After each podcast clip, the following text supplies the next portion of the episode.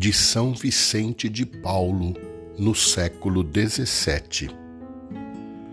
Quando Deus quer que uma obra seja realizada, é melhor não mexer nela e não nos deixar levar pelos nossos impulsos naturais que querem a execução rápida dos nossos projetos de vantagens.